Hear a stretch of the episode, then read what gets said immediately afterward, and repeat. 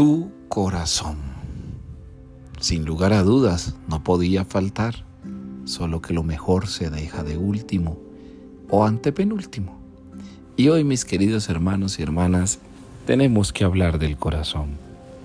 El corazón que, como todos lo sabemos, es un órgano vital, es el órgano de Dios, es la parte de nuestro cuerpo que requiere ser mejor cuidada, mejor comprendida, mejor analizada, porque es el lugar de la transmisión que conecta a otros órganos para dar vida. Preparar el corazón es la mejor de las tareas porque Dios nacerá en tu corazón.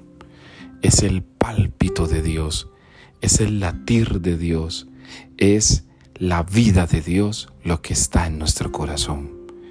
Hoy vas a ir preparando ese corazón de piedra por un corazón de carne, ese corazón que se niega a amar a un corazón que se abre al amor, ese corazón que a veces no quiere decir sí a Dios para que le diga sí plenamente, ese corazón cálido, ese corazón alegre, ese corazón que es el centro de las mejores virtudes divinas, ese corazón de luz.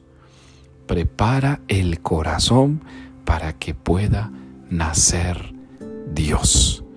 Él nacerá en tu corazón si preparaste tus ojos, tus manos, tus pies, tus rodillas, tu boca, tu vientre. Nacerá en tu corazón. Pero si no lo preparaste, entonces difícilmente Él va a poder nacer. Hoy entonces prepara con la agudeza del cristiano el corazón, porque esa será la cuna de Dios.